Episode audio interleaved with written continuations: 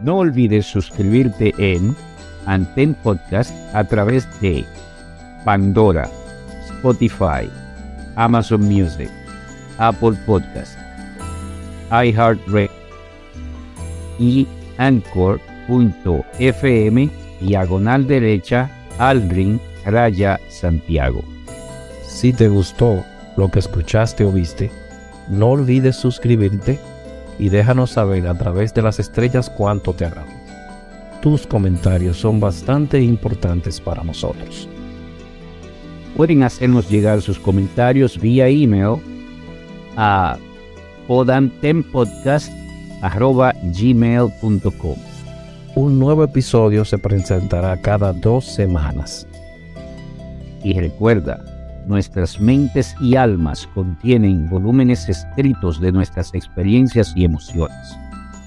Si puedes tomar algo de esa colección interna y lo compartes con una persona o más, tu historia contada adquiere vida propia para la eternidad, motivando a otros a través de tu experiencia. Anten Podcast fue creado por Aldrin Santiago. Es producido por Aldrin Santiago y Félix García Hogar.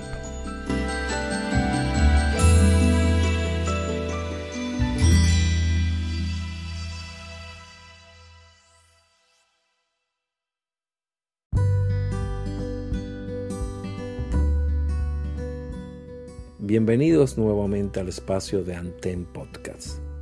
Como cada semana, sus corresponsales, Aldrin Santiago y Félix García, les traen un invitado especial, un trovador del tiempo. Él nos contará su peculiar visión de su pasado entorno y cómo esto impactó su vida para siempre.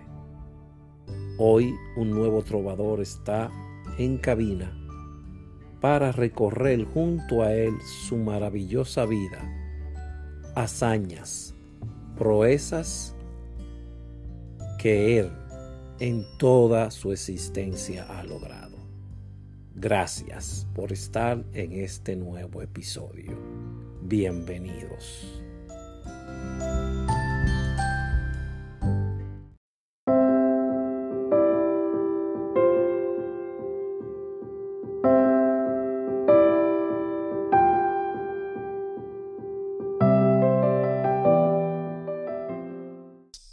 Bienvenidos, si los escuchas a otro nuevo episodio a nuestro podcast Anten. Este episodio de las esas maravillosas personas, de esos secretarios de Dios, de esos héroes anónimos que están por doquier en nuestra isla, República Dominicana. En uno de ellos hoy lo tenemos aquí en cabina, el doctor Joan Nicolás Martínez. Bienvenido a cabina, mi hermano. ¿Cómo te encuentras? Muy buena noche, Aldrin. Muy bien, gracias a Dios. Mucho mejor de poder compartir contigo un amigo, un instructor de años, eh, responsable de, lo, de la parte de mi formación. Y por qué no decir que ande estoy hoy, se lo agradezco a personas como tú, que en su momento pusieron su granito de arena. Muchísimas gracias por eso, Joan. No me lo esperaba. Gracias, Joan. Vamos a empezar por el inicio, Joan, por el Génesis, donde nace y crece y hace su vida Joan Nicolás Martínez? Bueno, yo nazco en la provincia de Alta Gracia, en el municipio de Higüey, un viernes 18 de julio de 1986. Estudio en un colegio católico, una escuela semiprivada católico. De ahí viene mi crianza eh, religiosa cristiana. Eh, me formo desde la escuela básica y media en, ese, en esa escuela liceo, eh, junto también a la Cruz Roja, porque entiendo y comprendo que parte de mi formación la recibo desde Cruz Roja. Llegué a la Cruz Roja con 10 años de edad, en el año 1996. Yo en, el huracán Hortensia esa, esa corazonada altruista, ¿fue que algo viste en tu casa, algún familiar que tenía esa visión también o te nació a ti de la nada y tú decidiste comenzar a dar servicios humanitarios y todas esas cosas? No, eso nace de mi mamá. Mi mamá recuerdo que todos los vecinos que tenían un dolor de cabeza o el niño que tenía fiebre iban donde mi mamá a ver si ella tenía medicamento. Mami siempre tenía un canato lleno de medicamentos para, y estaban disponibles para todo el mundo. Y desde pequeño yo veía que mi mamá se preocupaba por ayudar a todo el mundo. Y parte de lo que mi mamá dice es que ella le hace favor a las personas porque ella entiende que a sus hijos en algún momento van a necesitar de alguien y alguien va a estar ahí para apoyarlo. Y ese ha sido siempre eh, el génesis de esa vocación de servicio, porque siempre lo vi o siempre lo he visto en mi madre. Ok, entonces llega a la Cruz Roja de 10 años. ¿Quién te llevó? Porque era muy joven. Estaba muy joven. ¿Te viste la llegado a ahí? La Cruz Roja estaba a una esquina de mi casa. Ok. Eh, creo que te recuerda del profesor Juan Ramón Santana, cariñosamente Wilson, a Kenny oh. Way. Oh, sí, claro. Muy conocido en esa época, Wilson, claro. Sí. Wilson era profesor en el colegio era profesor de inglés allá en el colegio y él donde tenía su instituto de inglés era donde la Cruz Roja se reunía los sábados. En el huracán Hortensia, en el 96, yo vivía en un barrio, el barrio San José, que era ahora mismo prácticamente el centro de Higüey, pero habían dos barrios más para abajo que se inundaron. Y yo veía esos camiones que venían con una, una tabla con la cruz pintada y me llamó mucho la atención y yo pensaba que era una tabla de surfing en ese tiempo.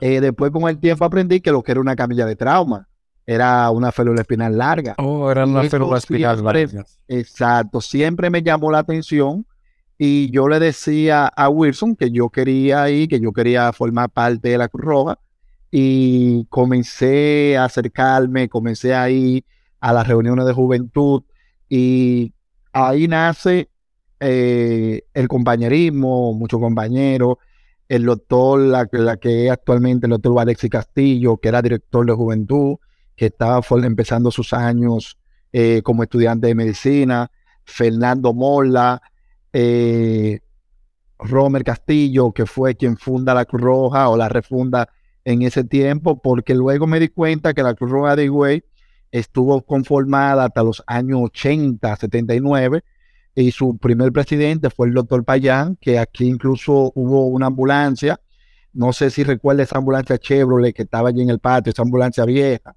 con la camilla de Spring, eh, que aquí hubo una, una ambulancia de ese tipo, y desaparece en el tiempo, y en el 95, Wilson, Rommel o Alexi, después de haberse encontrado en un accidente, el difunto Milingo también, que fueron de los fundadores de lo que es Cruz Roja hasta la actualidad.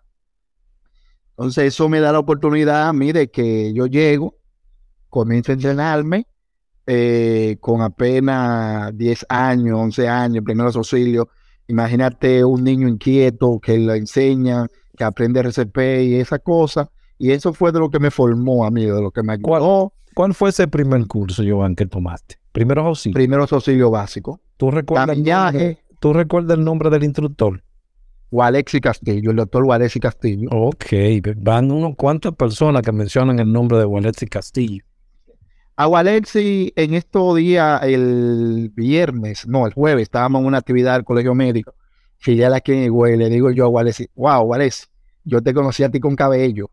El cabello tuyo llegaba a las seis y tú estás calvo. Y me dice, yo te conocí a ti una y Digo, por eso digo que eres mi papá, donde quiera que llegue.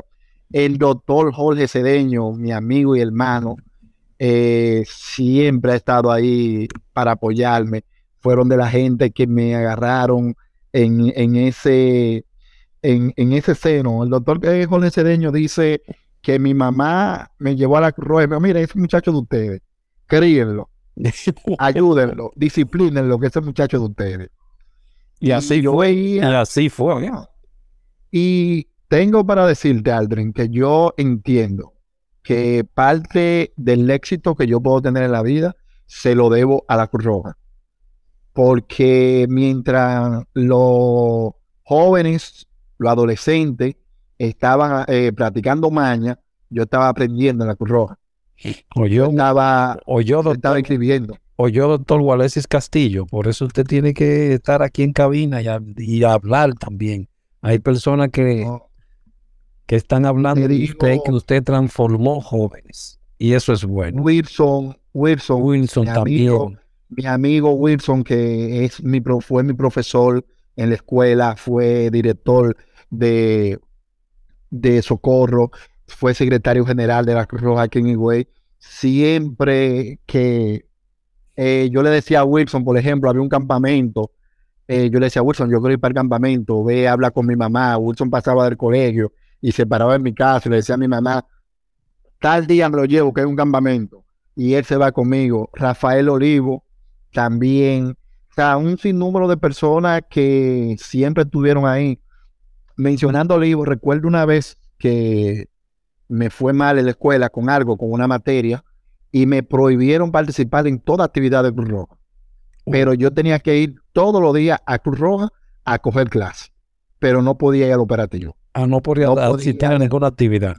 Como No podía parte, con el parte del castigo, exacto. como parte del castigo, no podía ir a ninguna actividad, pero tenía que ir a hacer toda la tarea de la Cruz Roja.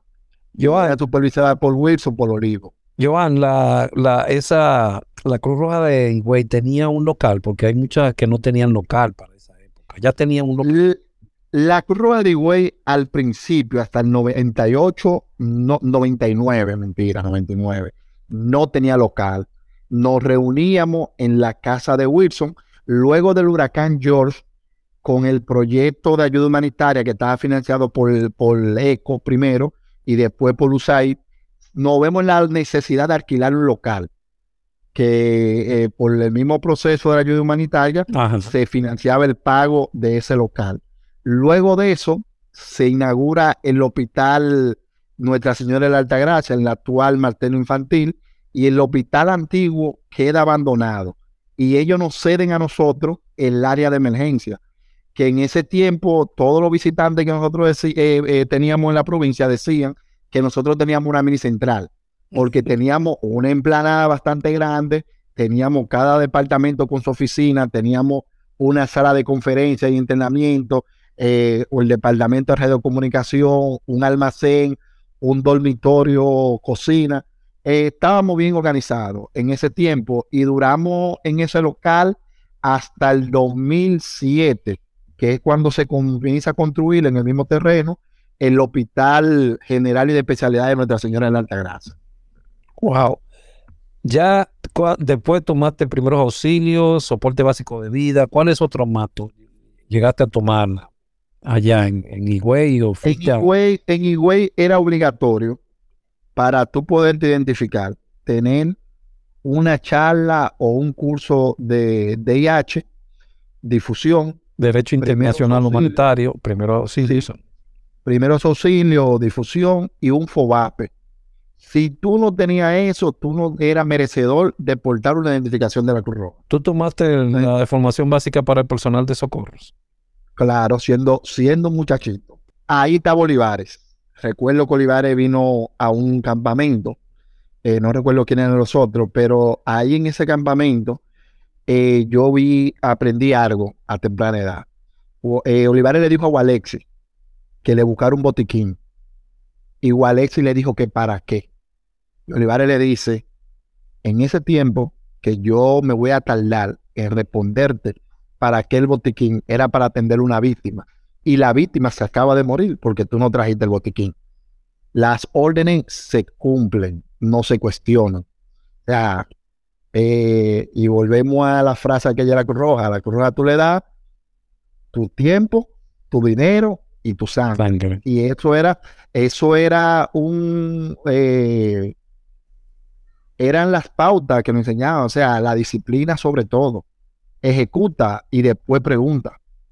Y esa- recuerdo eso, sí, eh, eran de las cosas y todavía entre los principios que pudiéramos tener están esas cosas de que tenemos que responder, vamos a responder, vamos a hacer el trabajo y después vamos a cuestionar la orden porque se dio. Y, y eso te marcó para siempre a ti. Ese, ese, Claro, ese, claro. ese, ese pequeñito momento ahí, tú entendiste inmediatamente qué era. Claro, y ese era otro, Olivar era otro que en ese tiempo tenía cabello. Esos, esas etapas básicas. ¿Seguiste tomando alguno otro como primero auxilio avanzado o otras cosas? Sí, claro. Tú sabes que dentro de Cruz Roja nosotros tenemos eh, de los comités. En antes y después, cuando llegan la flotilla de las ambulancias españolas, de la Nissan, de la Nissan, que prácticamente en cada comité llega una, una, una ambulancia. Resulta que nosotros dijimos que nosotros necesitábamos tener otro nivel, pero nosotros éramos muy respetuosos de los procedimientos y de lo que estaba establecido en la Cruz Roja. Cuando se hablaba de una estrella de la vida en esos tiempos, eso era algo sagrado. En ese tiempo, el doctor y Castillo, el doctor Jorge Cedeño, que eran ya, eran estudiantes, eh, me parece, si mal no recuerdo, de un octavo semestre de medicina, habían hecho un curso en la universidad de técnico de emergencia médica en la Universidad Central del Este y ellos vienen a Keyway y se confecciona el curso de medicina prehospitalaria basado en un manual que ellos tenían. Todos los domingos eh, nos capacitábamos, teníamos ese entrenamiento. Adivina, a mí no me dejaban participar en el entrenamiento porque yo era menor de edad.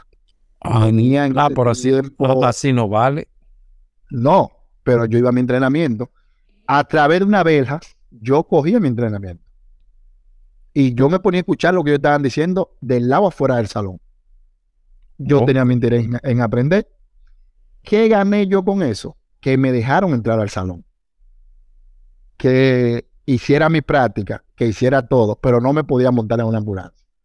O sea, yo estaba al mismo nivel que estaban todos mis compañeros, que se prepararon para hacer los traslados, para la emergencia, pero yo no me podía montar en la ambulancia. Llega, recuerdo que en el año 2001 estábamos en un campamento en Miche.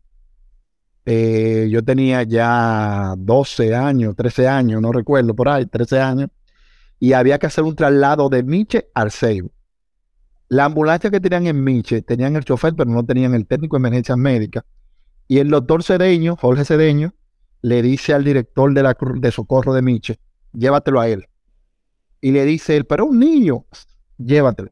¿Qué edad, ¿Qué edad, tenía? ¿Qué edad tenías? 13 años, 12 años, 13 años. Oh, algo así. Y son cosas que hoy uno dice, wow, ¿cómo eh, nos poníamos en peligro? El deseo de ayudar. Y yo fui, hice mi traslado, le dice el señor Marino, que era el director, no recuerdo el apellido de, de Miche, pero déjame ese muchachito aquí, que eso es lo que yo necesito. Y fueron... Entonces resolviste bien. Sí, yo recuerdo mi primer estetoscopio, eh, ya eh, Wilson, el papá de Wilson, se había mudado frente a mi casa y estaban limpiando y yo encontré allí en la casa de Wilson dos estetoscopios y de eso a uno le faltaba la campana y al otro le faltaba las ojivas. De ese estetoscopio de esos dos estetoscopios hice yo uno. Ese fue mi primer estetoscopio. Mi mamá me regala después eh, un manómetro. Y estoy hablando, Aldrin, de 12, 13 años todavía. O sea, desde pequeño yo dije que yo quería ser médico y que yo iba a ser médico. Tanto así que a una esquina de mi casa había una farmacia y yo fui a la farmacia como con 11 años, 12 años, donde mi gran amigo Fran, Fran Abreu, eh, que yo quería trabajar en la farmacia, que yo quería aprender a bregar con medicina. Y Frank me abrió la puerta de la farmacia y yo era un empleado más de su farmacia. Ahí yo pude aprender a leer los vademecum, a ver las interacciones de los medicamentos, cómo funcionaban, porque yo dije desde un principio yo lo que iba a hacer a médico. Ah, eh, ah, ah. pusiste pusiste tu, brújula con un norte específico, carrera de claro, claro, claro, con esa edad todavía, en ese curso de 12 años, 13 años, yo iba al hospital a ver y ayudar en el hospital. Y ahí me enseñaron a mí a, suturar, me enseñaron a dar punto, a nebulizar y todas las cosas. Cuando yo trabajaba en una de las clínicas, la clínica del doctor Virgilio Sedano aquí en Higüey, trabajé con, en con el doctor Carlos Santana que fue la primera vez que yo presencié un paro cardiorrespiratorio en el hospital y yo veía a Carlito Santana dando RCP y yo esa vez me acuerdo, 2010, 2016, y digo, Santana, mira, la primera RCP que yo vi en mi vida la diste tú. Así, así, así. Me dice, ¿cómo? Digo, sí, Carlito, yo con 13 años, siendo un niño así, tú me enseñaste esto y esto. Me dice, mira, es verdad que nosotros los viejos olvidamos. Digo, no, yo siempre eh, hablo de la persona que me enseñaron algo, de la persona que yo aprendí algo de ellos y le guardo su respeto. Donde quiera que yo a esa persona, tengo que pararme a hablar, aunque sean dos minutos con ellos, saludarlos, cómo va todo, qué tal, cómo está la familia, porque hay que ser agradecido. Y eso a esa edad no te, no te impactó para nada. No, no, no, no. Era que era, eso era lo que a mí me gustaba. En séptimo curso, Aldrin, yo iba a educación física con una cajita de herramientas que me regaló mi mamá, que fue mi primer botiquín, con agua oxigenada, alcohol, betarina y gasa. Por si alguien se caía, tener yo eh, poder ayudarlo y poderlo curar. O sea, a mí, te digo, de pequeña edad, mi norte fue ser médico. Ya. Parece que eso vino contigo genéticamente. Yo creo que aparentemente. Luego de ese curso, ¿seguiste con otras capacitaciones? Sí, claro. Tú sabes que la realidad de los pueblos era otra. En los pueblos se iban a entrenar algunos, venían con el conocimiento y lo compartían de una manera empírica. Cuando yo entro a la universidad, enero del 2005, eh, ya yo soy instructor de primeros auxilios básicos, instructor de lo que le equivaldría a un, a un primero auxilio avanzado aquí en Higüey. Yo estando en cuarto bachillerato, tercero bachillerato, vino una extensión de nunca, ¿Nunca llegaste a capacitarse en Miraflores? No, yo no me llegué a capacitar en Miraflores. Yo se veía los entrenamientos eh, capacitación en Miraflores en esa edad, me acuerdo, en el año 2000, un curso de eh, APPAA, prevención de accidentes de, de accidentes de automovilísticos. Fue mi primer curso en Miraflores. ¿Quién te, ¿Y tú eh, recuerdas el nombre del instructor? No recuerdo el nombre de él. Él incluso fue director de juventud. Tuvo un tiempo que él fue director de juventud que peleábamos muchísimo porque el comité de nosotros, a ser tan bien organizado, nosotros decíamos que no le cogíamos corte a nadie. Y nos hicieron algo, nos hicieron algo en la sede, el departamento de juventud, y nosotros dejamos de enviarle los informes. Pero nosotros no le respondemos a ustedes. Eh, no, no, no recuerdo si fue que no nos dieron un, una plaza por un curso o qué, pero que nosotros nos divorciamos de Cruz Juventud de la Central y estábamos negados completamente y él, no, no recuerdo el nombre de él, que después... no, no, no fue Robert. Edward Aibar. no. Ese moreno Edward Aibar, le digo yo, Edward, tú porque te ves morenito, ¿viste? Pero lo que te nos conocemos sabemos la edad que tú tienes. Me vi con Edward y con, y con Misael recientemente en Nigua, que fuimos a lo, al aniversario del Cuerpo Bombero de allá, que lo dirige Gerson Ramírez un Cruz Rojita de San Cristóbal, que hay que mencionar que Miraflores, la Donal 51, ha sido la escuela de las instituciones. Muchas de las personas que hoy ostentan una, una función, ya sean como jefe de bomberos, como eh, cabeza de instituciones, rotaron o pasaron por Cruz Roja Dominicana. A esos son los orígenes que Cruz Roja debe volver, a seguir formando esa gente que hoy dan la cara ante un sistema nacional que salieron del patio de la Cruz Roja. O sea, eh, era, era, era, era lo que nosotros le llamábamos la meca en cuanto a emergencias médicas para todas las otras instituciones. No, y es así, es que cuando hablábamos de procedimiento y hablábamos de estándar, nosotros lo teníamos.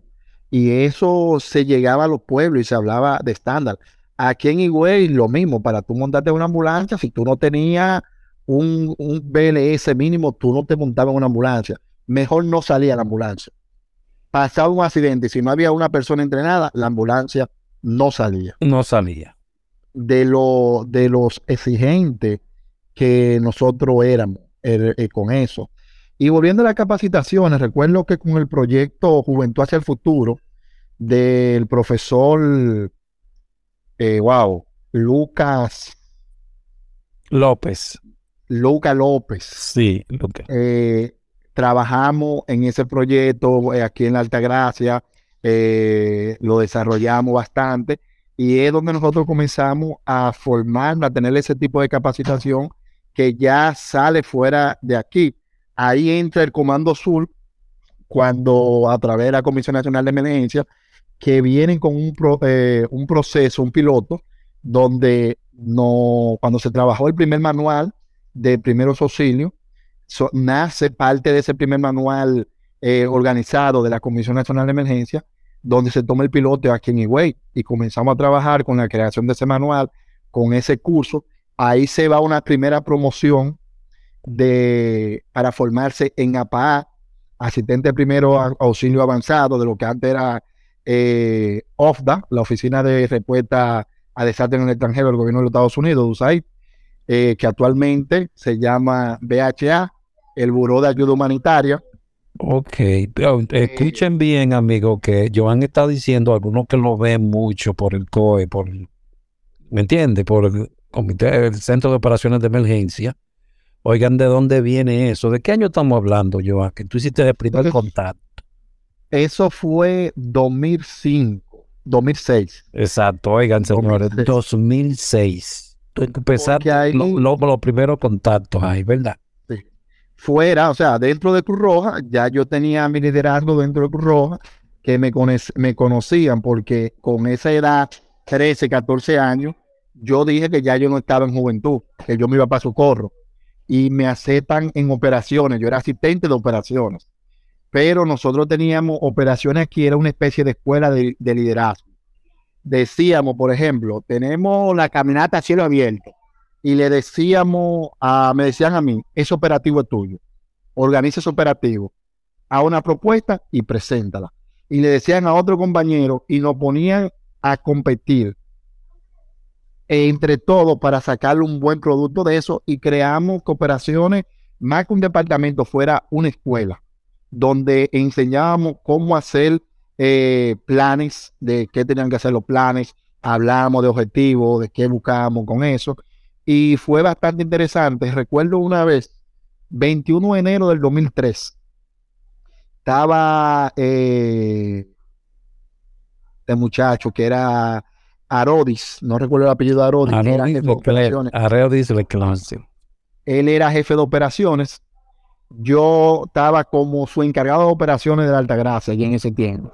Y hemos armado nuestro operativo completo. Y llega Arodis con un equipo en la central, llega el día 20, ya nosotros estamos al 19, y nosotros teníamos puesto en la carretera, y yo veo que él está en un puesto. Digo, ¿y qué pasó aquí? No, porque esos muchachos no pueden estar ahí. Nosotros dejamos una ambulancia, digo, no, no, es que ustedes no lo están entendiendo. Aquí en Altagracia nosotros tenemos nuestro plan, y ustedes como sede central vienen apoyo a nosotros, no a macanearme a nosotros. Y me dice, nosotros somos la central, nosotros vamos a asumir más. Digo, ah, no hay problema pues nosotros no vamos.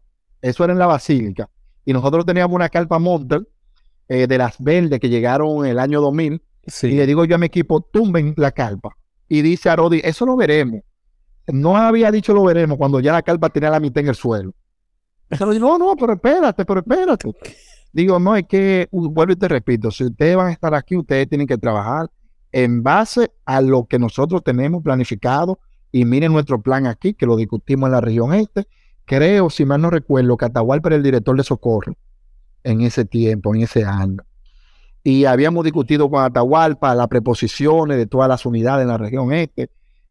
Pues Arodi vio eso y dice, no, no, está bien.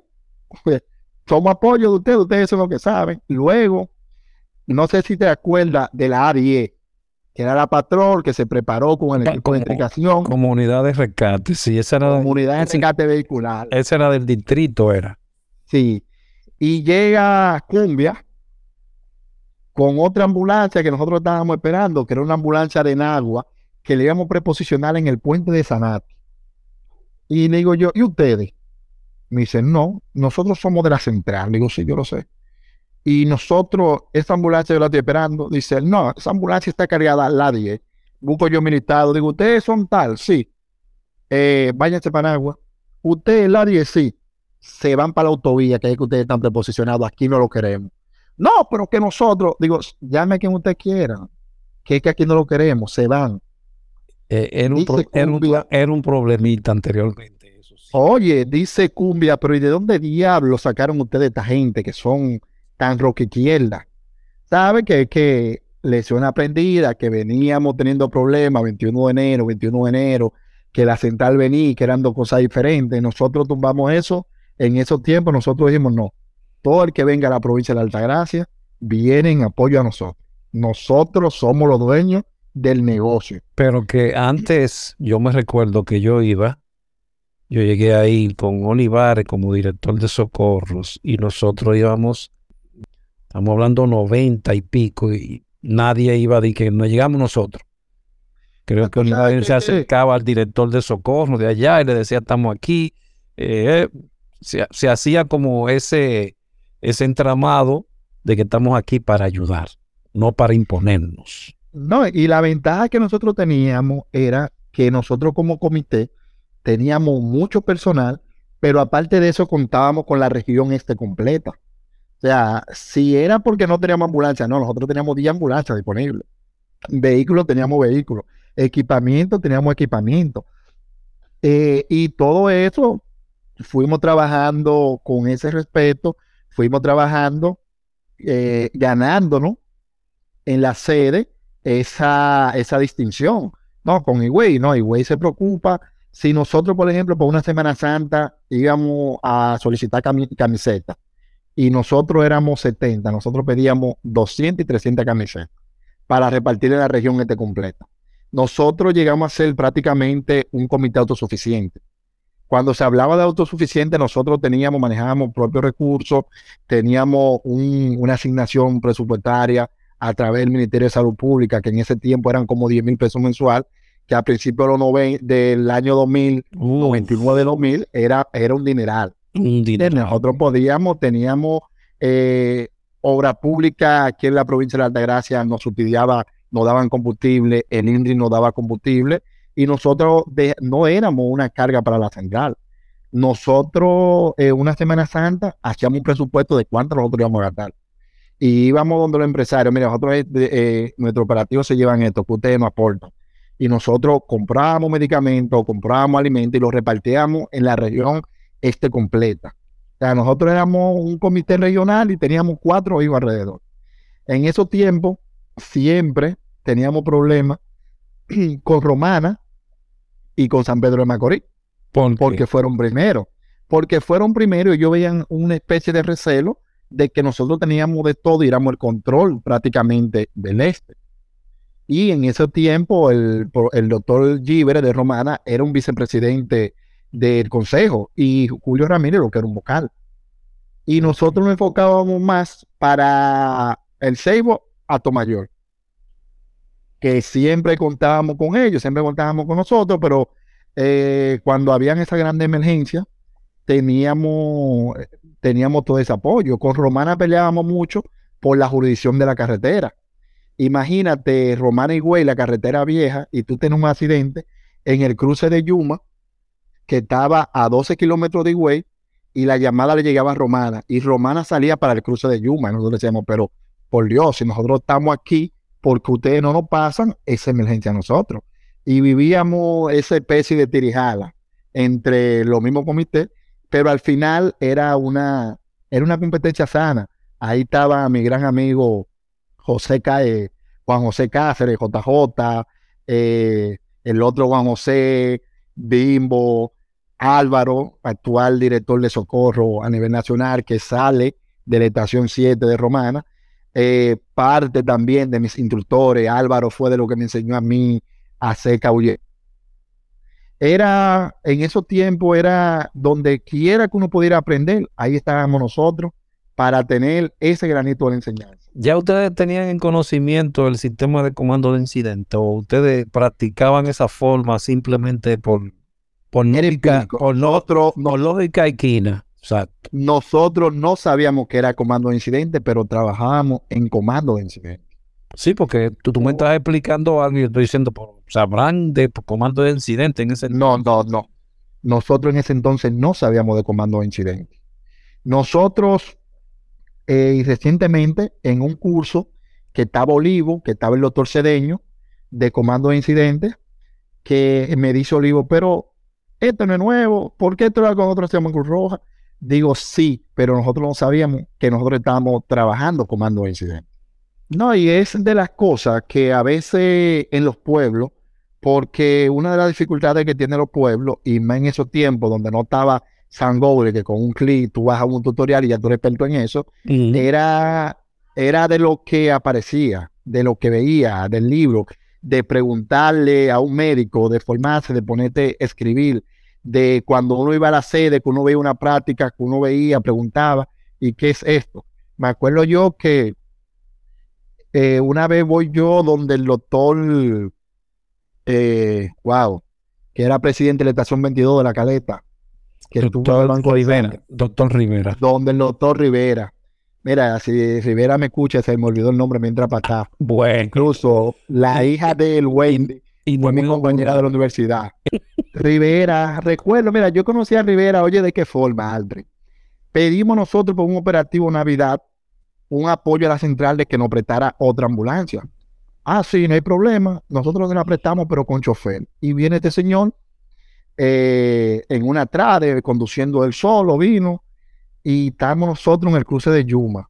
Y yo tenía un radio, un handy, que era de Wilson, que era el director de socorro, y él me prestó un, micrófono, eh, que para mí en ese tiempo, te estoy hablando del 2000, Navidad del 2000, eso fue lo más grande yo vi ese micrófono, se le pegaba así a los radios, wow. Y ahí yo conozco después que él me dice que él estaba en el banco de sangre y ahí desarrollamos una muy buena amistad con él, con su hija, Wendy, que es ahora, eh, ella es pediatra, creo que es pediatra oncóloga, que también nació de Cruz Roja, ella siendo una niña andaba con Rivera todo el tiempo, donde quiera que nosotros nos encontrábamos, compartíamos, hablábamos, y para colmo, cuando nos encontramos en la universidad en el 2005, eh, comenzamos, fue mi compañera de estudio mucho tiempo. La Cruz Roja de Higüey tenía una característica, y que la Cruz Roja de Higüey se volvió una escuela. De mi generación de jóvenes que estaban conmigo en la Cruz Roja, te puedo decir que habemos más de 15 médicos que estudiamos medicina y llegamos a la Cruz Roja jóvenes y a través de juventud. Es, en esos tenemos neurólogas, geriatras. Es una estadística, es una estadística alta, Johan, ¿eh? De una filial. Es una estadística alta.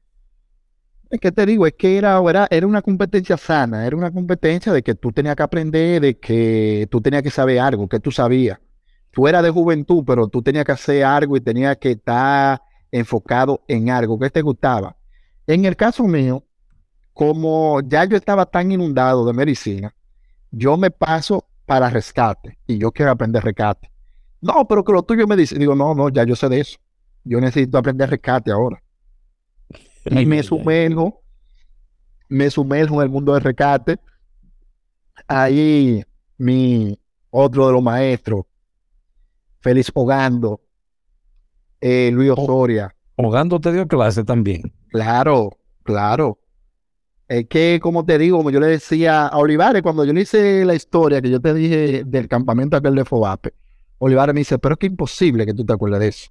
Digo, no, monstruo, que eh, sí, créeme, que me acuerdo de eso, así, así, así. Me dice, sí, yo me acuerdo de ese campamento. O sea, Huracán George, septiembre del 98, Alejandro Valverde, de gran maestro, eh, estaba, le tocaba la región este, eh, la organización de la respuesta. Y me acuerdo yo, la primera tijera de trauma que yo vi, un motorista que se cayó frente a la estación, frente al local que teníamos. Alejandro andaba en un Land Cruiser de esas, eh, de lo que eran de dos puertas, el cajón largo, la jipeta, el cajón largo. Y sacamos, él sacó su tijera, le rompió el pantalón, inmovilizó, eh, inmovilizó con, no, félula neumática, de las félulas que traía, traían los botiquines Mamén, que trajeron las trades, la patrón, ¿te acuerdas? No, no, ya me imagino tú viendo todo ese aparataje y todo eso. Eh, la nave, una nave espacial. Una nave. Este tipo. Adri, yo me mandé para, para la librería con una tijera de esa. Y yo expliqué cómo era la tijera. Y yo no, pues, no había en esa época. No, no había. Y me dieron, lo que me buscaron fue una tijera para cortar papel sin punta. Mira, tú te puedes servir, pero que no fue eso que yo vi. Fue así, así. tú estás relajando. Y cuando nosotros hablamos que hay que hacerle su reconocimiento en vida eh, a Alejandro Valverde como el padre de la medicina propietaria de este país, hay que hacérselo. Fueron de las cosas que impulsaron. Yo recuerdo, tú recuerdas que había un sello redondo de Cruz Roja, todavía no se había cambiado el arte. Exacto. Entonces, cuando uno veía eso de instructor, ahí es que todo el mundo quería llegar.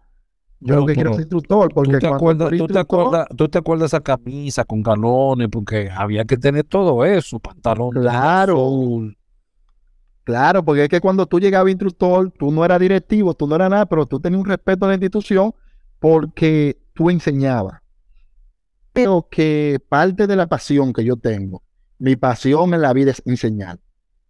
Enseñar lo más que yo pueda. Y creo, y creo que ayudó mucho esa mística Creo que ayudó mucho, porque esa misma mítica te hacía a ti tener responsabilidad, buscar, buscar ese dinero, porque señores, lo que está hablando Joan, nada de eso se lo daban. Había que comprarlo, había que comprarlo.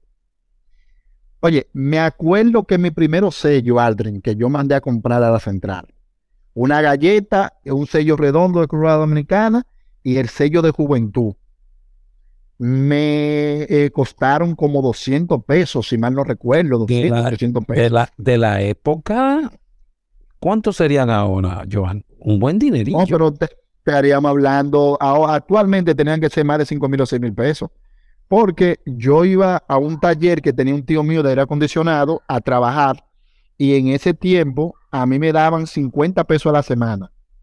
Y yo, como te digo, dine, eh, tiempo, dinero y sangre esos 50 pesos se me iban a mí a la Cruz Roja. Ay, Desde niño se me quedaban a mí a la Cruz Roja. Porque yo tenía mi camisa, yo mandé a hacer mi camisa de galones. Yo tenía mi, mi pantalón azul, eh, azul marino con, eh, con bolsillo en los lados.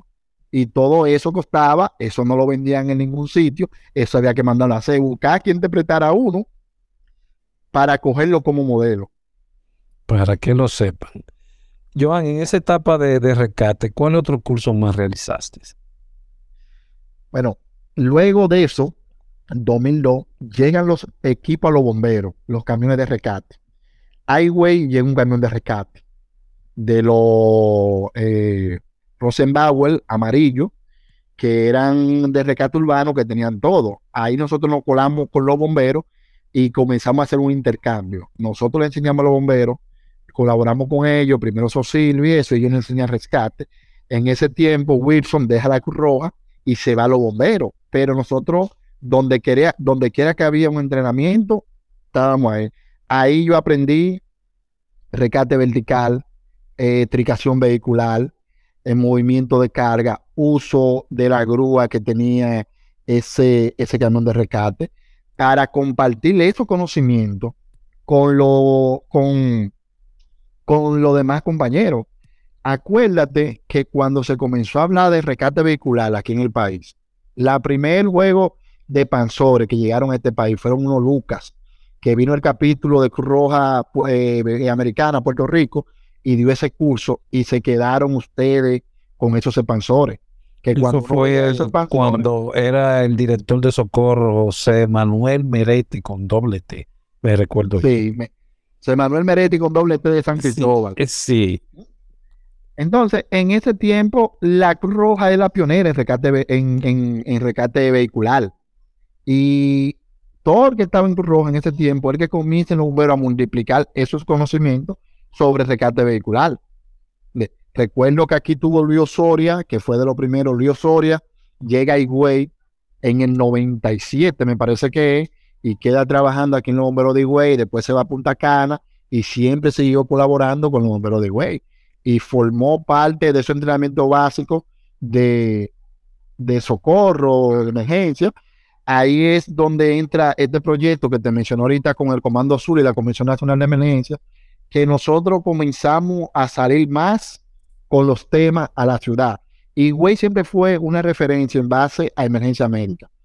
Al tener tantos estudiantes de medicina eh, que formaban y compartían los conocimientos, estaba además que nosotros teníamos, teníamos ese plus. Pero ahí es donde comienzan estas capacitaciones que dieron el CPI, que dieron el APA, que uno comienza la era del Internet, que uno comienza a buscar manuales eh, para mejorar la técnica, para compartir, para eh, cómo vamos a hacer los nudos, mire esta figura, eh, vamos a coger todos los fines de semana a empaquetar, a embobinar un paciente, vamos a sacarlo debajo de un vehículo y todo lo que nosotros veíamos fuera lo traíamos aquí a Higüey para compartirlo. En eso comienzan estos temas a ser más factibles, más asequibles que los BLS, eh, por la, América eh, la Asociación Americana del Corazón, que BTLS. Y uno, como estudiante de medicina, le interesan los temas. Recuerdo cuando yo hice el BTLS en UNIBE, yo estaba como el séptimo semestre ya. Y vamos teniendo esos, esos, esos entrenamientos para compartirlo. Mi amigo Ramón Reyes, Monchi, me abre la puerta como eh, instructor de BLS por una discusión que tuve con mi amigo Sergio Vargas, que Dios lo tenga en su gloria. Que me dijo a mí que yo tenía que ser en ese tiempo, yo recién graduado de medicina, que yo para poder dar clase en la escuela de la Cruz Roja, yo tenía que formarme en ese tema. Digo, Sergio, yo soy un médico y yo no soy un médico enganchado, yo soy un socorrista. Entonces, lo que ustedes están exigiendo, yo lo estoy haciendo desde que tengo 12 años, dando clases. Y Moncha y me dice, no, pero eso, ven, pa. Fui, hago el curso de, de BLS, de BLSDA. Ahí Monchi me dice, no, pero ah, tienes que darte el curso. Vamos a mandarte a hacer la solicitud para formarte como instructor y que tú seas mi monitor. Monchi ahí hago BLS, MAVA, eh, avanzado. sí. Tú sabes que Cruz Roja, anteriormente, los certificados no importaban en Cruz Roja. Lo que importaba era el conocimiento. Sí. Entonces, en esta generación, ahí yo comienzo a recibir certificaciones y eso, y voy adelanta, avanzando un poco. Es decir, que tú entraste un, un, tiempecito. ¿Qué tiempo duraste en el área de rescate y volviste otra vez al área de emergencias médicas? no, todavía, todavía, todavía, todavía, Aldrin, hay un incidente. Y yo prefiero estar en la parte de rescate que en la de emergencia médica, porque no. comprendo que hay más profesionales de la emergencia médica que de rescate per se. Sí, exacto. Pero es decir, tú tuviste, ¿qué tiempo duraste en la parte de rescate? ¿Tuviste un tiempo? Sí, no, no, yo duré un tiempo largo. Eh, prácticamente todo lo que tenía que ver con rescate aquí en Altagracia, más o menos seis años hasta que yo me voy a la universidad. Okay. Yo me enfoco mucho en la, par, en, la, en la parte de rescate. Ahí conozco a mi gran amigo Fernando Vázquez. El eh, doctor Fernando Vázquez. El doctor Fernando Vázquez, que no nos quiere ver a mí a Fernando juntos. Dos soñadores. Mira, ¿qué vamos a hacer esto? Tenemos como 20 empresas en la mente diferentes. De, de comida, de ración alimenticia, equipo médico, un sinnúmero de cosas. Y cuando yo conozco a Fernando, por ahí, 2003, 2004, hicimos esa química y siempre nos hemos llevado bien, hemos compartido planes. Cuando él me habla, mira, ten, digo yo, aprobado. ¿Dónde filmo? Que yo creo en eso. Y siempre hemos tratado de ser, de, de innovar, de fortalecer. Como debe de ser. Luego viene el antes y el después del manejo de emergencia de República Dominicana. Terremoto de Ah, bueno, tú dices que ahí hubo un antes y un después después de ese terremoto. Esa es tu visión. Esa es tu visión. ¿Por veo, creo, ¿Por qué lo veo de esa manera? Porque ahí, después del terremoto de Haití, es que nosotros entendemos que debemos apretar en los procedimientos, que debemos apretar en las especializaciones. Para nadie es un secreto que el turismo de desastre que pasó en Haití, la mala práctica que pasaron en Haití, un sinnúmero de cosas que todavía eh, venían probaban cosas, hicieron procedimientos que no se debieron haber hecho. Yo veo ahí. Joan, recuerda, no, para que no se piense que nada más estamos hablando del turismo de rescate dominicano, estamos hablando a nivel internacional, no, no, internacional, internacional. No. Hubo también de nosotros y hubo también internacional. Sí, pero de nosotros la respuesta como Estado dominicano, como institución dominicana, hay que verla, que creo que es la mejor respuesta que se ha brindado en todos los tiempos, porque nos enfrentamos a algo que creíamos que estábamos preparados y vimos la realidad era otra, pero ahí se desarrollaron muchísimas cosas, se desarrolló el corredor humanitario, se desarrolla lo que son desde ahí los equipos de buque y rescate de estructura colapsada, bajo la metodología USAL de INSARAC, apoyado por el curso break de OFDA. O sea, se, aunque el plan para eventos sísmicos ya estaba hecho en República Dominicana del 2009, 2008, 2009, da la oportunidad para probarlo con el terremoto de Haití. Y un sinnúmero de cosas que estaban en papel se prueban desde el terremoto de Haití. Y la respuesta que nosotros dimos como Estado, que la República Dominicana dio, es todavía en todos los foros internacionales que yo he estado, se habla de eso, porque nosotros nos tiramos esa respuesta arriba. Y esa primera 24, 48 horas de respuesta en Haití fue el Estado Dominicano que la dio.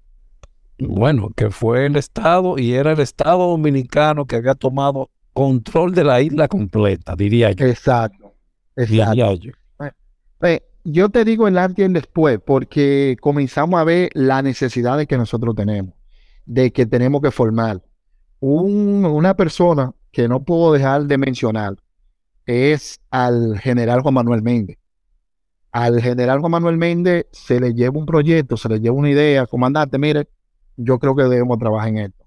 ¿Qué se necesita para eso? Y ha hecho que se organice mucho el sistema. En el incidente de, de La Vega, de a principios de, de enero, de enero, sí. Cuando se estaba sacando, se estaba recuperando un cuerpo, eran como las 12 de la noche, y le digo yo al general comandante, eso fue usted que lo desarrolló. Esa capacidad de, fue usted que la desarrolló. A Olivares no podemos dejarlo aparte del trabajo que Olivares ha hecho con el tema de los, de los equipos, de la normalización, la sistematización de los procesos, esos procesos que se han trabajado. O sea, hemos, hemos avanzado en estos últimos 10 años donde no hemos tecnificado más, donde hay, tenemos un avance. nivel de técnico. Tú dices que hay un avance. Sí, en muchos temas sí, en otros no hemos quedado rezagados. Pero en temas, por ejemplo, de buque y recate, el país en un proceso que se llevó del 2011 al 2015 se formaron más de siete promociones de buque y recate en estructura colapsada y se equiparon cada, casi todas esas unidades. Se hicieron unidades satélites San Pedro de Macorís, Santiago, Villa Altagracia, Barahona. No se queda la capacitación solamente en el Distrito Nacional, se van a los diferentes pueblos que pueden darle una respuesta cuando la emergencia pasa en Santo Domingo. Cuando nosotros íbamos a Haití, me recuerdo, yo le dije a Sergio, estaba en el patio allá de Miraflores y estaba en la planta potabilizadora al lado de una pared. Le digo, Sergio, y si hubiese sido aquí, no tenemos potabilizadora de agua. Digo, esta potabilizadora de agua nosotros tenemos que preposicionarla en diferentes pueblos. No podemos tener todos los recursos en un solo lado porque si hubiese pasado lo de Haití aquí, tuviéramos frito. Me dice Sergio, completamente de acuerdo contigo. Tenemos que comenzar a preposicionar equipos, a preposicionar unidades fuera de Santo Domingo. Entonces ahí donde yo te digo que es el antes y el después, porque ahí entendemos que no, no debemos tener todo concentrado. Debemos tener todo en diferentes partes del país para poder garantizar la respuesta. ojalá haya pasado así, ¿eh? Ojalá, ojalá.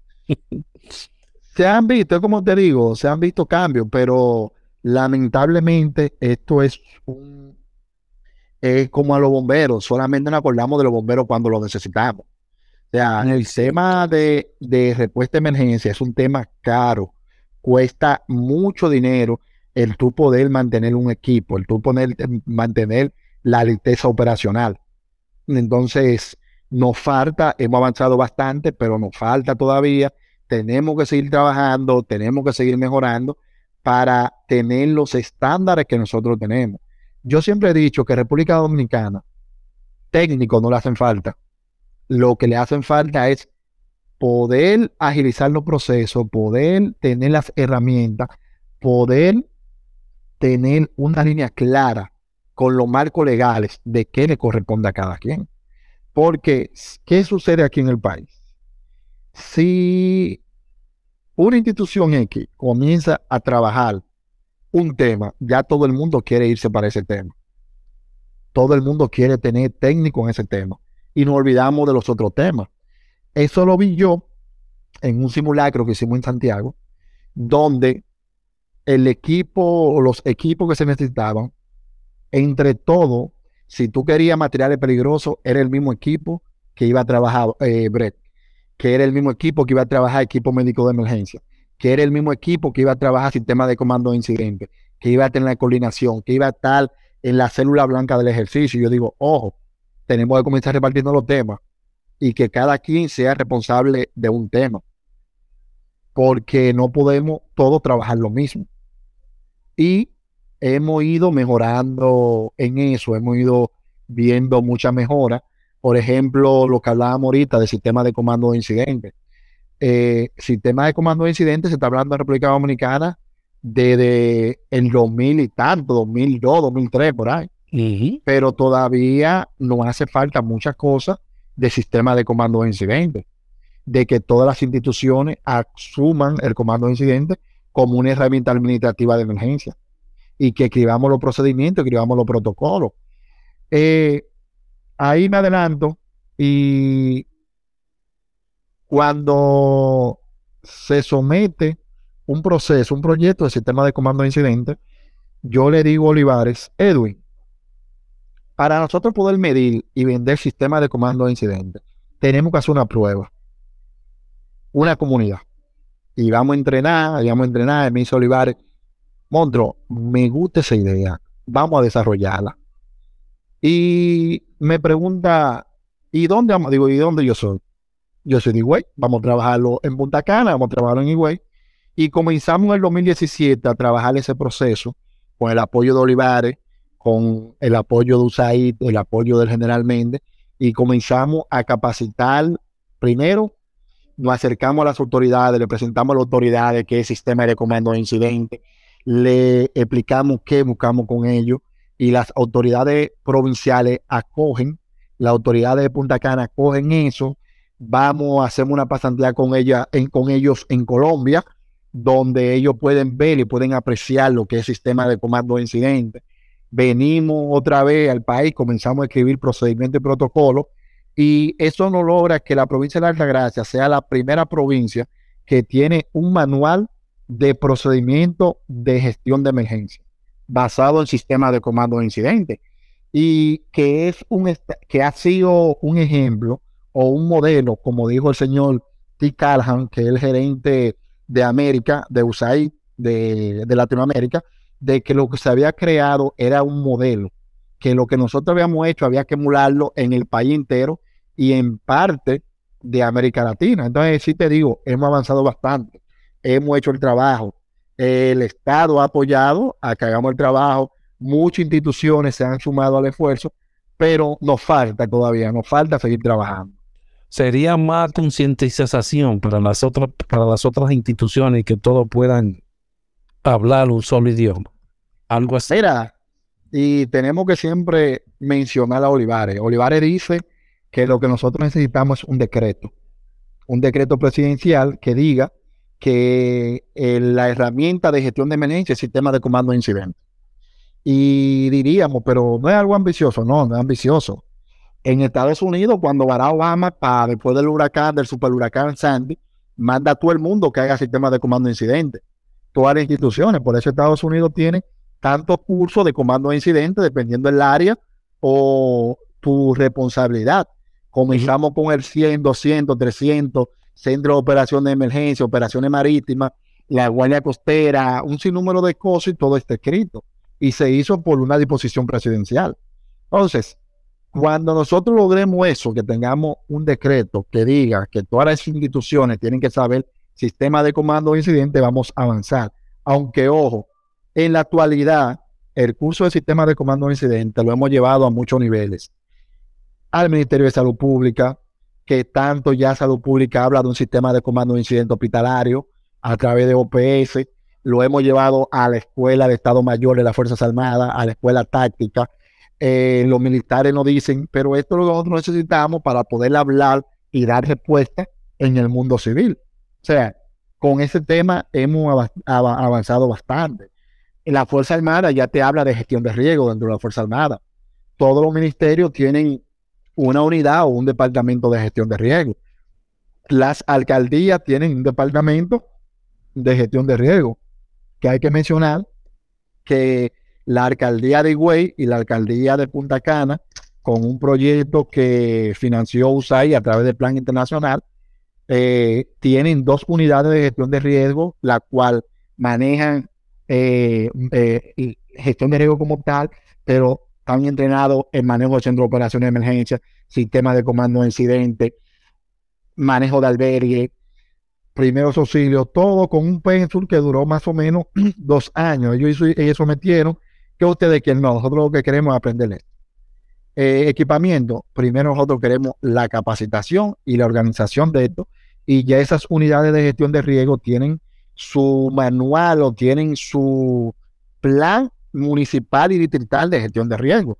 Y es donde te digo que hemos avanzado, hemos ido avanzando a nivel nacional porque ya eso que se hace aquí en Higüey o que se hizo aquí en Higüey se quieren emular en otra provincia, en otro municipio.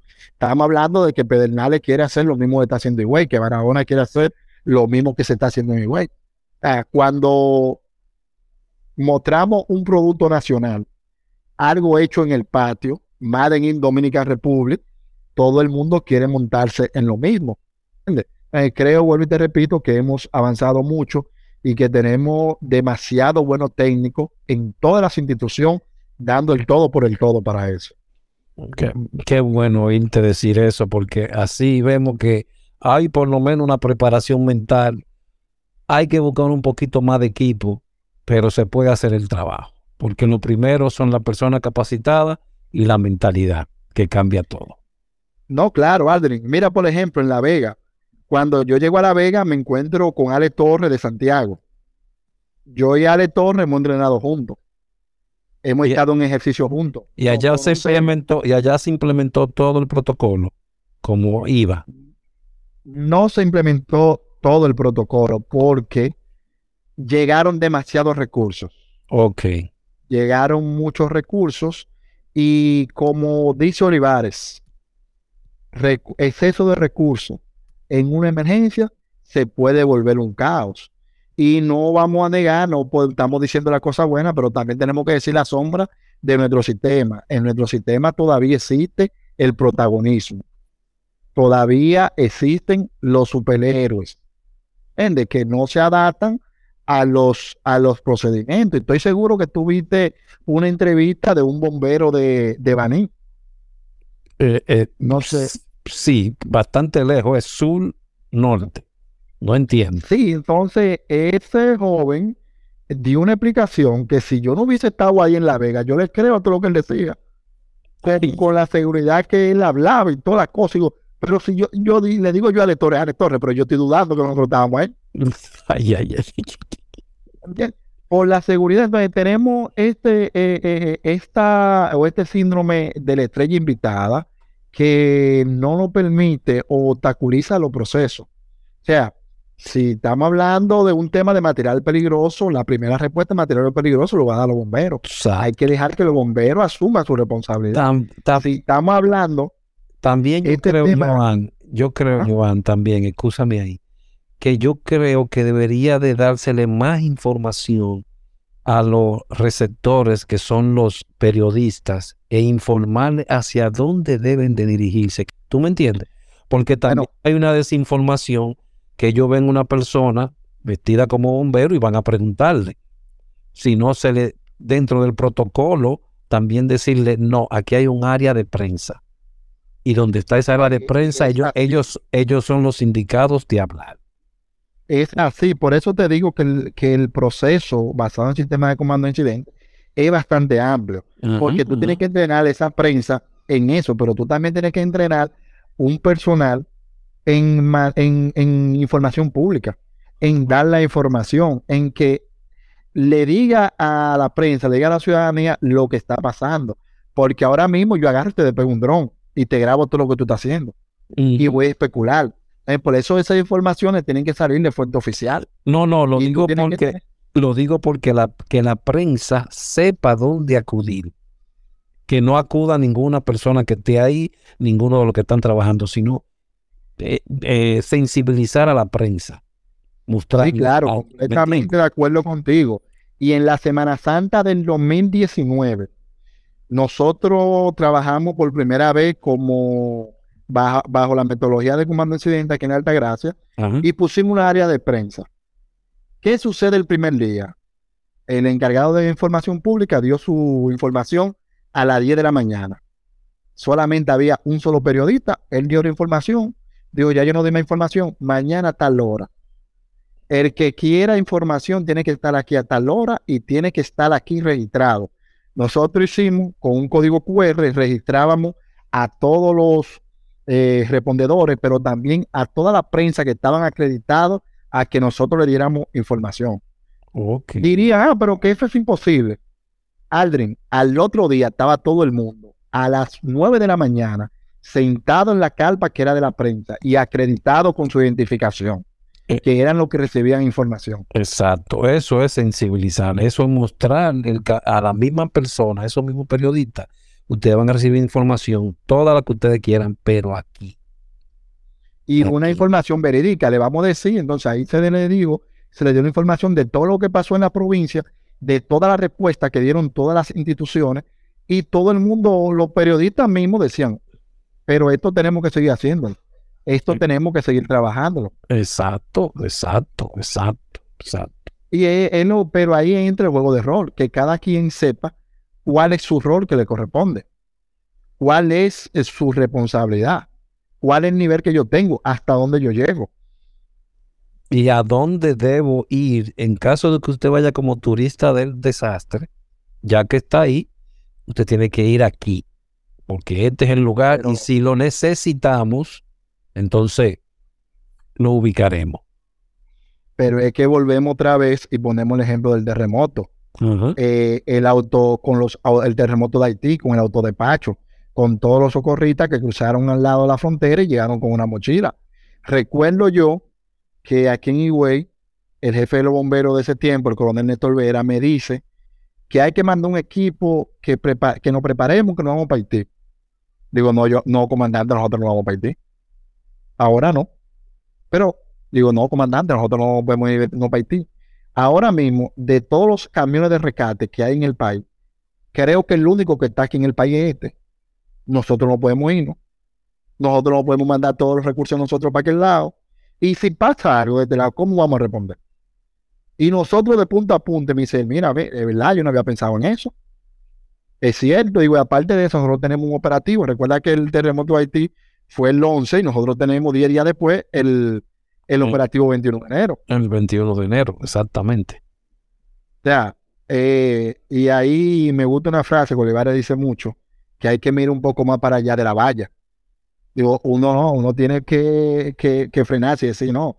Sergio Vargas, cuando daba el curso de acceso seguro, hablaba mucho de eso. Él dice, debe haber alguien siempre que tenga la mente fría para tomar decisiones. Y para decir, no entre ahí, por ahí no.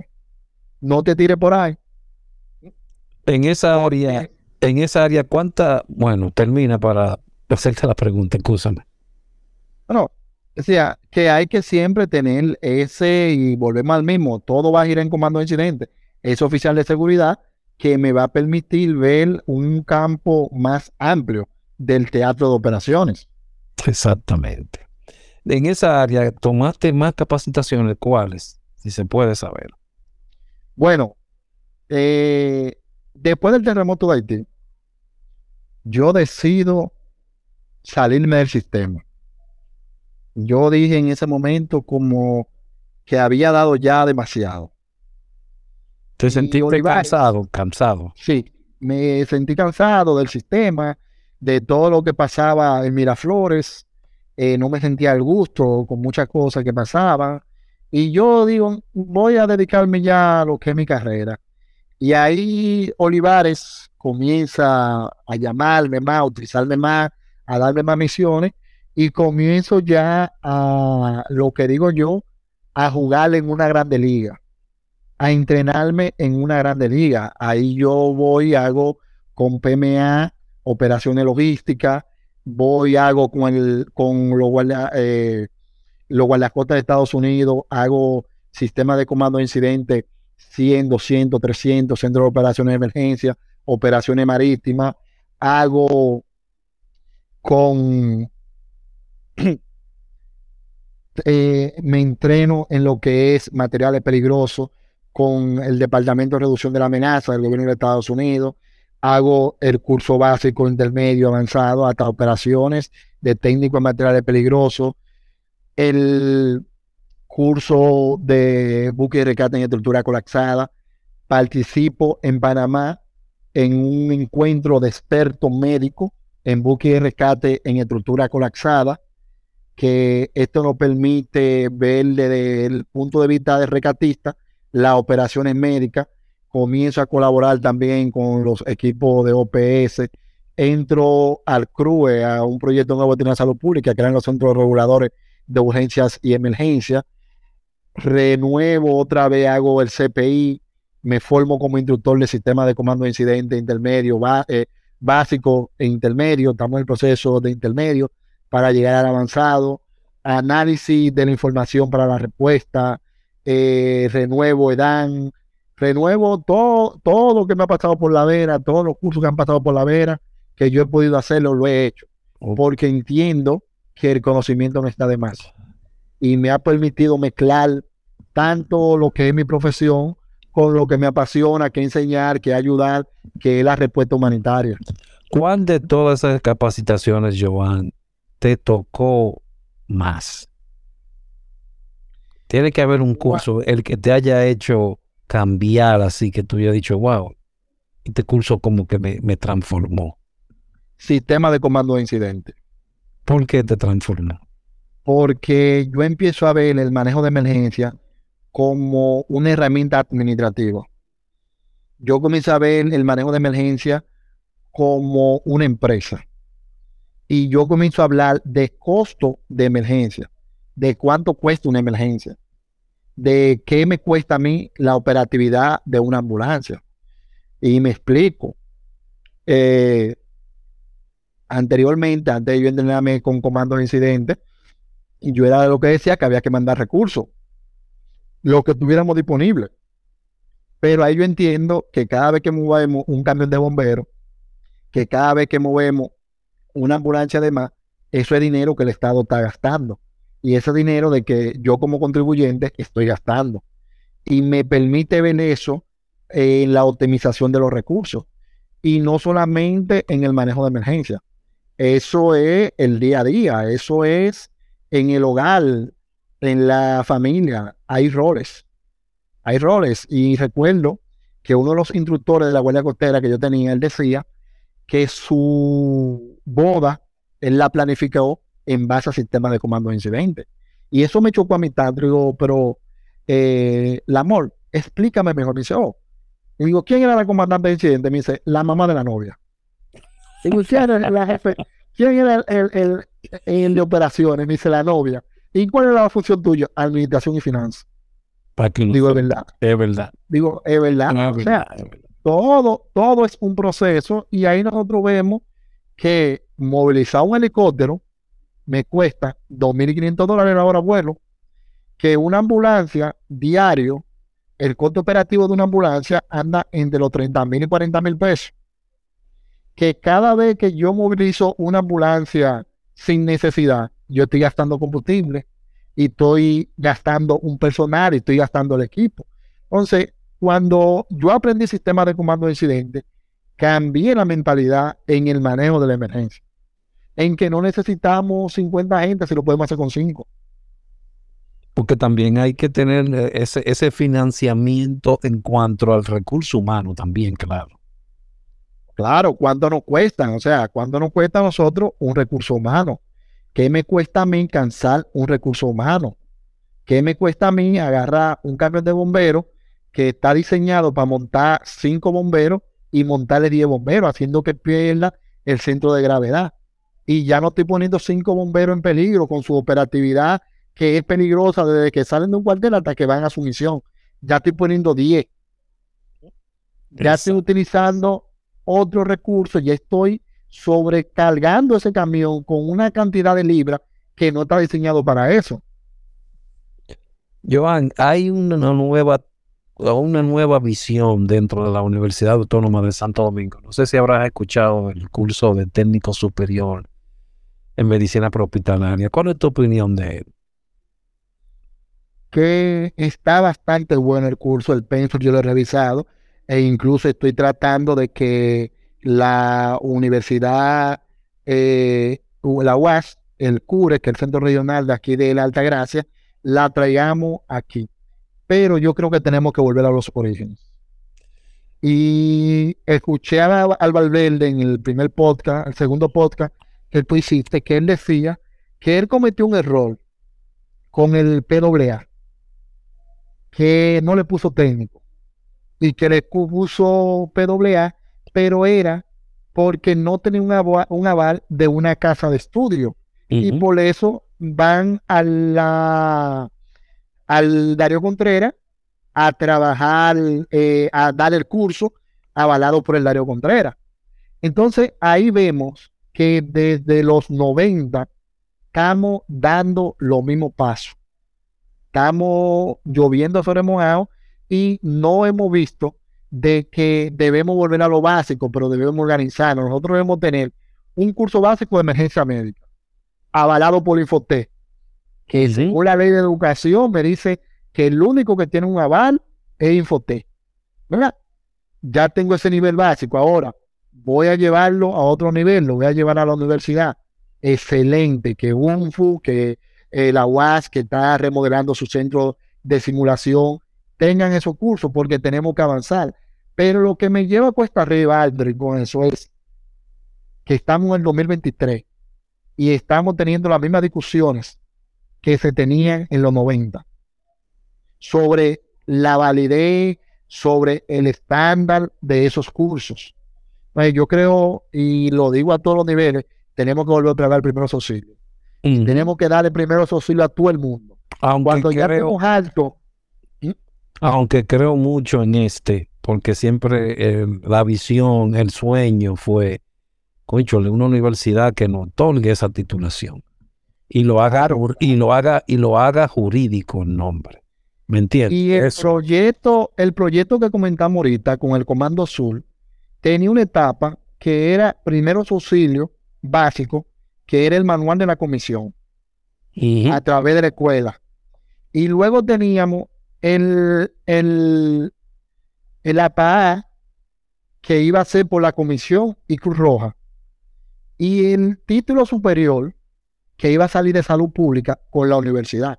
O sea, se planificó en el 2003 de cuáles debían ser los procesos, en el 2006, 2005, 2006, cuáles debían ser los procesos, cuáles eran la, lo, la, los prerequisitos para cada uno de los escalones. Pero entonces venimos ahora con todo estos protocolos, que no lo critico ninguno, eh, AJA, NAEN, con cada uno de esos entrenamientos, pero entendemos que cuando tenemos esos entrenamientos, ya nosotros somos técnicos de emergencia médica y que eso nos faculta como tales. Entonces, ahí es donde yo creo que debemos sentarnos, eh, hacer un congreso, hacer un concilio y decir, esto es lo que queremos. Y te voy a poner un ejemplo. BLS, BLS, soporte básico de vida. ¿Tú no crees que en República Dominicana hay los suficientes profesionales para que ya República Dominicana tuviera un curso de soporte vital, de soporte vital avalado por la Sociedad de Emergenciología, por la Sociedad de Cardiología, por el Colegio Médico, por las universidades y que sea ya versión dominicana? Eh, tú conoces mi- mis ideas y sabes que siempre lo he dicho. Llevarlo a lo dominicano, porque hay material humano para hacerlo. No, y es eso. Entonces, el famoso indio, aquel que vino y nos hizo el lío, Ajá. que escribió en español, nosotros todavía vivimos a la sombra de ese indio. Todo lo que sea en inglés y todo lo que sea eh, eh, extranjero, ya nosotros creemos que es lo mejor. Y no, y no, no le damos valor a los profesionales que nosotros tenemos en el país, que tenemos en el patio. Y tenemos, como te dije ahorita, tenemos demasiado buenos profesionales. Y profesionales demasiado que, buenos técnicos. y profesionales que algunas veces son llamados internacionalmente por la experiencia. ¿Tú me entiendes? Entonces, tenemos el tipo que otro gobierno, que otra ONG fuera del país lo, lo valora. Y aquí en el patio no son valorados. Tenemos que revisarlo. Y si comenzamos a mencionar gente, no terminamos hoy. No, Te no terminamos hoy. Te entiendo, te entiendo. Y te puedo decir que tenemos en todas las ramas. Mira, para mencionarte unos cuantos, hablamos de búsqueda y rescate en estructura colapsada, Edwin Olivares. Edwin Olivares ha sido del evaluador de procesos como Colombia, como Chile. Tenemos un Ramón Reyes en medicina táctica, que ya nosotros debimos haber tenido un curso para nuestra Fuerza Armada de medicina táctica o de soporte vital en ambiente táctico. No te, Tenemos a Alejandro no, Pacheco, no te, no te olvides de Alejandro Báez. ¿eh? Alejandro Sí. Báez.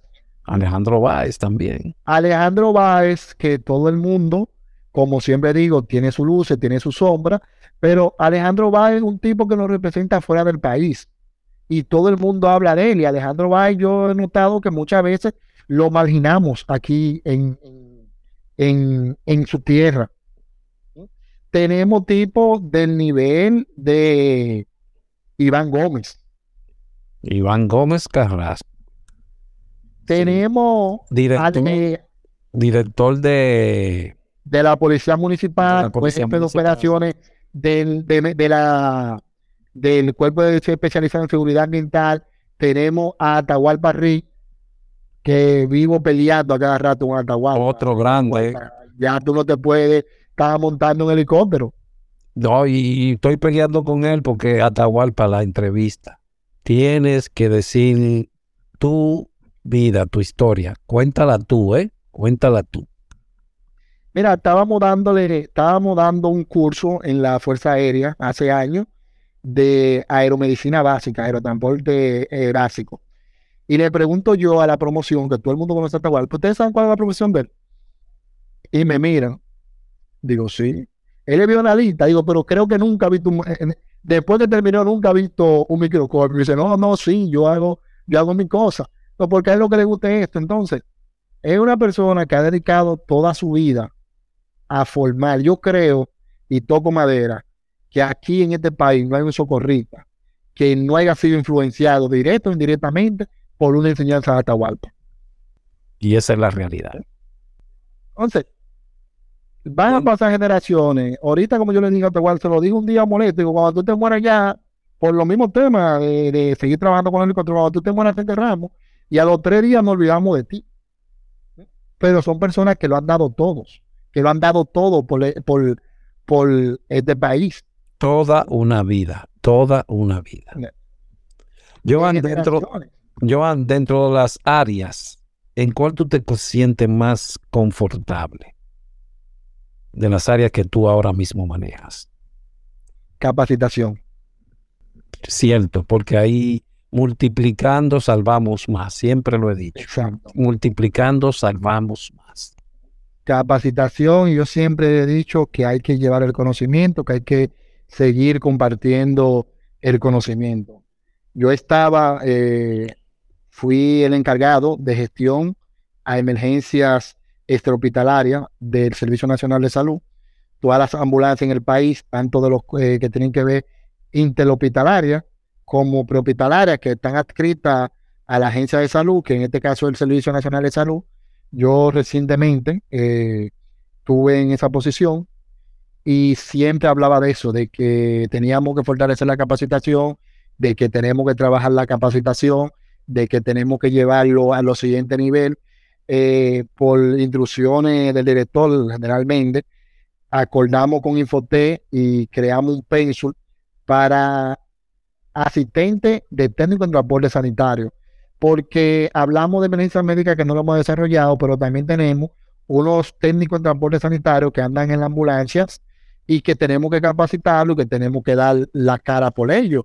Ya con Infote hicimos un acuerdo, hicimos un pencil para comenzar a formar esa gente con algo básico para ir llevándolo a los diferentes niveles. Y es lo que te digo, mientras estemos haciendo cada quien por su lado, no vamos a ver el resultado que estamos buscando. Tenemos que sentarnos, ¿qué queremos? Vamos a diseñar esto. ¿Por qué? El, el único documento legal en este país escrito que habla del técnico de emergencias médicas es el reglamento de habilitación para ambulancia terrestre. Dice que debe ser una persona con tanta hora de entrenamiento, con tanto de esto, tanto de esto, pero no lo estamos trabajando. Solamente lo estamos en la UAS, que aparte del curso que ustedes dieron aquella vez, eh, si mal no recuerdo, 2010, 2011, me corrige, entre 2010 y 2012, ¿verdad? Luego que la UAS dé el curso como tal, ahora va a salir la primera promoción de este nuevo proceso, el cual, si mal no recuerdo, solamente van a haber dos personas graduándose. O sea, muy, cuando, cuando yo fui mi reto, digo, algo no está funcionando. ¿Por qué solamente dos personas donde tenemos muchos trabajadores de emergencia médica? También un poquito ahí, Joan, es la, la, la, idiosincrasia de no querer sentarse en las aulas de nuevo para algunas personas que dicen tener muchos años trabajando en eso. Cuando tú que eres tú que eres médico, tu profesión nunca termina. Si lo entendieran así, ¿me entiende? Hubiese visto más personas aunque el doctor Franklin Gómez está haciendo un esfuerzo, creo que fue, eh, lo, lo, lo, llevarán a Barahona, a San Francisco de Macorís. Yo creo que tú deberías de comunicarte con él también, porque sería una buena idea también tenerlo en Higüey. Y mira lo que sucede, es que eh, hay un término, un síndrome que se llama broncemia, el síndrome de la broncemia, que habla de estas personas, se ve mucho en los médicos eso, que han tenido una historia tan grande que creen que deben hacerle una estatua en vida. Y en nuestro sistema propietario tenemos mucha gente contaminada de broncemia. Oye, cada vez que yo veo una gente hablando de primeros auxilios, yo voy mereciendo. Y algo nuevo aprendo. O refresco un conocimiento. Cierto. Y cuando alguien me preguntó una, una vez, ¿y qué tú haces aquí sentado en un curso de primeros auxilios? Digo, dándole seguridad a ese instructor y haciéndole preguntas y haciéndole entender que él sabe en lo que él está. Porque si yo tengo un hombre hecho y me ven sentado cogiéndole clase a Juan Pérez, va a decir, ah, pero Juan Pérez es bueno porque Juan está cogiéndole una clase a él. Hay que sentarse, hay que sentarse. Yo creo que tú sentarte y reflejar conocimiento y ver qué te trae la nueva generación no está de más. Porque con un clip aprendemos cosas nuevas. Y te voy a refrescar a ti algo. Cuando tú dabas tu curso de primeros auxilios en los 90, tú decías que el uso del torniquete era, era imperdonable, que eso estaba satanizado. Y ahora, ¿qué es lo que recomendamos? No, porque al principio utilicemos un torniquete. Sí, porque esa era la normativa de aquel entonces. Solamente. De aquel entonces. Exacto, porque la medicina cambia, ¿eh? claro. Constantemente. Y en medicina, y en medicina, las grandes verdades de hoy serán las grandes mentiras de mañana. tenemos, tenemos que sentarnos en las aulas, tenemos que ver qué es lo que nos están dando. Mira, y tengo que mencionar a alguien, a Carlos Olivares, el capitán Carlos Olivares, de allá de la Plaza de la Salud, que ahora está en el COE. Es un estudiante de término del curso, del curso superior de emergencia médica. Siempre hablamos, siempre hablamos, y ya él tiene tema de tesis. Y él me planteó un tema, digo, Olivarito, tú eres un instructor en recate, eh, en recate vehicular. Estamos cogiendo de la parte médica en, basado en rescate vehicular. Ese es tu tema. Me dice, coño, Joan, pero de verdad, vamos a trabajar en eso. Digo, tú cuenta conmigo, vamos a desarrollar ese tema, porque tenemos que hacer, si vamos a hacer una investigación de algo que podamos hacer un cambio y que podamos dejarlo como una herramienta para las generaciones próximas.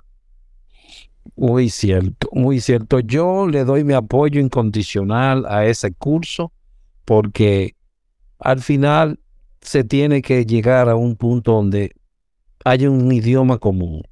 Y ahí se, eso es que, exactamente. Yo quiero, quiero agradecerte por parte de esa persona a la que tú ayudaste muchísimas veces en la calle y ahora como persona que está eh, multiplicando el saber y darte las gracias por ello y por todas esas cosas que hiciste. Mil gracias también por haber aceptado la invitación y haber dicho, ok, aquí estamos. Un tiempecito tomó, pero al final se logró. Muchísimas gracias, Joan. Muchísimas gracias. Siempre, siempre, Alden. Yo tenía un compromiso moral contigo porque tú me habías pedido este momento y yo, sí, vamos a hacerlo, vamos a hacerlo. Y siempre se presentaba algo, siempre con el trabajo, siempre hacía algo. Es tanto, tanto que hoy mi esposa me, me, me iba a sacar a pasear. Le digo, no, yo tengo un compromiso a las 7 de la noche, yo no puedo. Yo estoy ya rebotándole desde hace meses a Aldrin y tengo que cumplir. Muchísimas gracias, yo. Y mira, y eso es gracias tú me dices por esa persona que yo he ayudado. Yo tengo para decirte que así como a mí ustedes me dieron su granito, aportaron a lo que yo soy hoy yo tengo que seguir aportando a esa futura generación. Tanto para que ellos ayuden a otros, pero también, como yo siempre digo y pongo a todo el mundo a pensar, yo quiero que cuando yo sea el que tenga el accidente, el que me vaya a atender sepa lo que va y que tenga la capacidad de que se necesitan. Exactamente. Eso, es lo, que me motiva. Eso es lo que siempre decíamos. Joan, ¿tienes algunas palabras al final para esas personas que nos escuchan? yo para los, antes de todo, yo quiero felicitarte por este trabajo que tú estás haciendo, que Hogando como coproductor están haciendo, porque le están dando la oportunidad a personas de contar su historia, de que sepan cómo llegaron, cómo se formaron, qué han hecho, para que la historia no lo olvide. Entonces, esto es un trabajo bastante, bastante emotivo, el cual ustedes han realizado. Y este mensaje que uno manda llega y va a llegar y esas personas van a decir, pero si ellos con menos pudieron, ¿por qué nosotros, que ahora lo tenemos todo, qué nos está pasando? ¿Qué nos está, qué, qué no está, qué no, qué no, qué no impide hacer esto? El día de la estrella de la vida, el 2 de febrero, yo hice, publiqué algo que decía, porque me inundaron el WhatsApp, todo el estado.